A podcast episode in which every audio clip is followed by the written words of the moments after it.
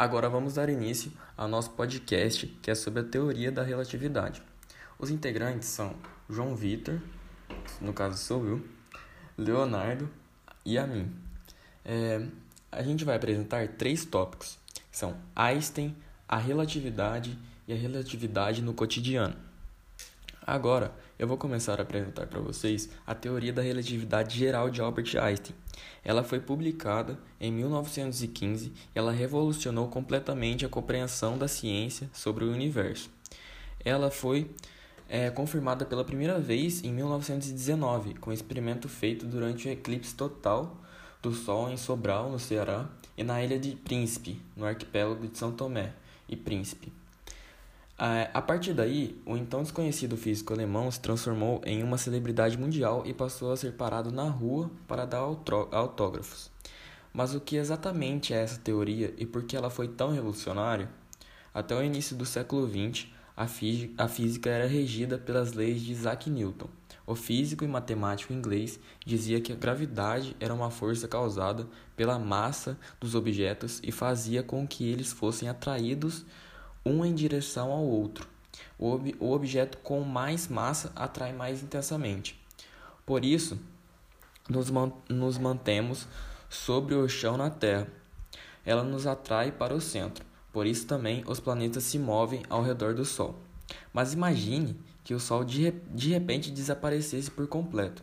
Segundo a teoria de Isaac Newton, o, os planetas do sistema solar é, sairiam instantaneamente de suas órbitas, já que não haveria mais a força de gravidade do Sol atraindo-os. Para ele, a gravidade era uma força de ação imediata independente da distância entre os corpos. Mas Einstein encontrou um problema, segundo seus cálculos, a luz era a coisa mais rápida do, do universo. Nenhum corpo com massa, com massa alcançava uma velocidade superior à da luz, nem a gravidade. Nos 10 anos que passou pensando nisso, entre 1905 e 1915, o físico alemão criou a teoria da relatividade geral. E a relatividade geral permitiu explicar desde o nascimento do universo, do universo até a órbita dos planetas e os buracos negros. Até hoje, algumas de suas previsões são testadas e confirmadas pelos cientistas, que se surpreendem com a precisão das ideias do físico alemão. Por causa dele, ele se tornou uma das figuras mais icônicas da ciência mundial.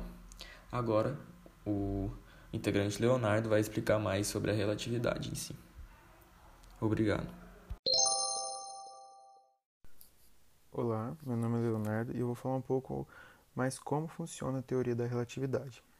A teoria da relatividade ela aborda os fenômenos que ocorrem em deslocamentos de objetos que possuem velocidades próximas ou iguais à da luz. No estudo da mecânica, a velocidade, por exemplo, ela é uma grandeza relativa, ou seja, a sua determinação depende do referencial a partir do qual ela está sendo medida. Em consequência disso, outras grandezas que dependem da velocidade também são relativas, como a energia cinética e a quantidade de movimento. A energia potencial gravitacional também é uma grandeza relativa, pois o seu valor ele depende do referencial que se adota para medir a altura. O comprimento, massa e tempo são tidos como grandezas absolutas no estudo da mecânica, mas também são grandezas relativas. No entanto, a relatividade dessas grandezas só se evidencia no estudo de situações em que há velocidades muito elevadas, ou seja, não desprezíveis se comparadas com a velocidade da luz no vácuo, que é aproximadamente de 3 vezes 10 a oitava metros por segundo. A teoria da relatividade ela é composta por, de duas outras teorias, que são a teoria da relatividade restrita e a teoria da relatividade geral. A teoria da relatividade restrita ela estuda os fenômenos em relação a referenciais inerciais, e foi construída por Einstein a partir de dois importantes postulados. O primeiro é: as leis da física são as mesmas em todos os sistemas de referência inercial. O segundo postulado é: a velocidade da luz no vácuo tem o mesmo valor para qualquer referencial inercial, ou seja, c, que é a velocidade do, da luz no vácuo, é igual a 300 mil km por segundo. Já a teoria da relatividade geral que aborda o fenômeno de ponto de vista não inercial, é onde o, o Albert Einstein ele imaginou as três dimensões do espaço e a dimensão do tempo juntas, como uma série, como uma espécie de tecido que nos rodeia e que é deformado pela presença de corpos celestiais massivos, que são os planetas e as estrelas. Essa, essas deformações elas criam o que nós sentimos como força da gravidade. Então a Terra e os outros planetas pertencem a, em órbita não porque o Sol simplesmente os atrai, como pensava Isaac Newton, mas para Einstein isso acontece porque o Sol é uma estrela tão massiva que os outros corpos seguem a curvatura que, é, que, que o Sol gera no tecido do espaço-tempo. Apesar de formar uma, só uma teoria, elas foram propostas em tempos diferentes, mas ambas trouxeram o conhecimento de que os movimentos do universo não são absolutos, mas sim relativos. E agora nosso amigo Amin vai explicar um pouco da relatividade no cotidiano. E é isso, muito obrigado pela atenção. A teoria da relatividade no cotidiano. Bom, a relatividade parece ser algo muito complexo, mas na verdade, ela está presente em coisas muito simples do nosso dia a dia Ouça agora alguns exemplos. 1. Um, GPS. Os aparelhos GPS já são bem populares hoje em dia e estão presentes em grande parte dos smartphones. Mas você sabia que os efeitos da relatividade devem ser levados em conta para seu funcionamento? Essa localização GPS é calculada com o tempo de resposta entre os satélites que orbitam a Terra e os nossos aparelhos. O problema é que estes satélites estão a uma altura de 20 mil quilômetros acima da Terra e sofrem efeitos muito menores de gravidade em relação às estações terrestres e aparelhos de localização.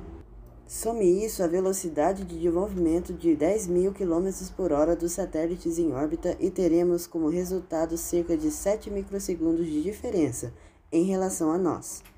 Pode parecer pouco, mas essa variação de tempo implicaria em uma diferença de 10 km na localização de seu GPS diariamente. Por isso, todos os aparelhos no espaço contam com cronômetros precisos que se adaptam ao tempo na Terra.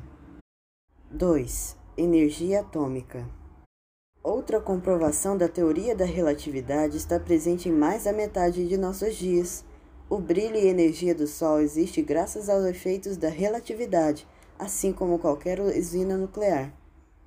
A teoria de Einstein é provada na prática pela fissão nuclear, em que grandes quantidades de energia podem ser obtidas por pequenas quantidades de massa, como um átomo que se divide em duas partículas de massas diferentes. Essas mesmas reações estão presentes na superfície solar e são responsáveis pela energia que utilizamos. 3. O ouro ser dourado. Se os efeitos da relatividade não existissem, o ouro provavelmente seria mais azulado. Mas por quê? O ouro é um átomo pesado, isso significa que os elétrons de camadas mais internas se movem muito mais rápido que o normal. O aumento de velocidade em uma distância menor culmina no aumento do momento e, consequentemente, na ampliação de energia e massa deste elétron, se levarmos em conta a fórmula de Einstein.